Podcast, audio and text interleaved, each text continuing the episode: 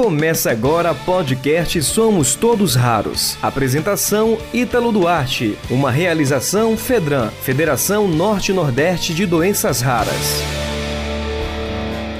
Está no ar, Boletim Semanal de Notícias, podcast Somos Todos Raros, referente à semana do dia 3 ao dia 8 de maio. Chegando com a primeira notícia, foi aprovada a redação final ao projeto que institui a Semana Nacional sobre Doenças Raras. A Comissão de Constituição e Justiça e de Cidadania da Câmara dos Deputados aprovou na terça-feira, dia 3, a redação final apresentada pelo deputado Marcelo Aro ao projeto de lei 9428-2017, que altera a Lei número 13.693, de 10 de julho de 2018, que institui o Dia Nacional de Doenças Raras. Foi apresentado o substitutivo ao projeto que visa garantir o acesso à informação de realização do teste do pezinho ampliado.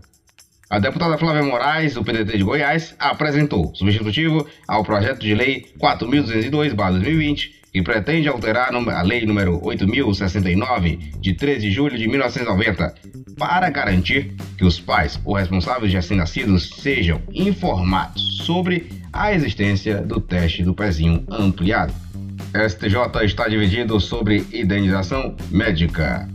A quarta turma do Superior Tribunal de Justiça está dividida sobre como deve ser fixada a indenização por danos morais em casos de falta de informação sobre os riscos de uma cirurgia que deixou sequelas, apontou a matéria do valor econômico.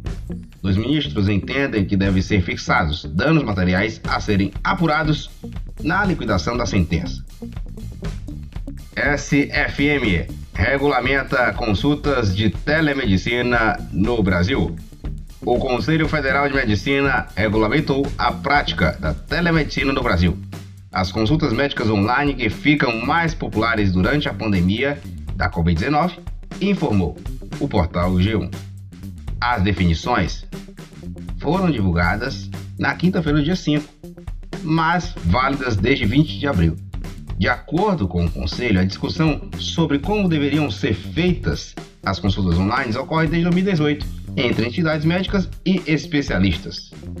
Você ouviu o podcast Somos Todos Raros. Apresentação Ítalo Duarte. Uma realização Fedran, Federação Norte-Nordeste de Doenças Raras.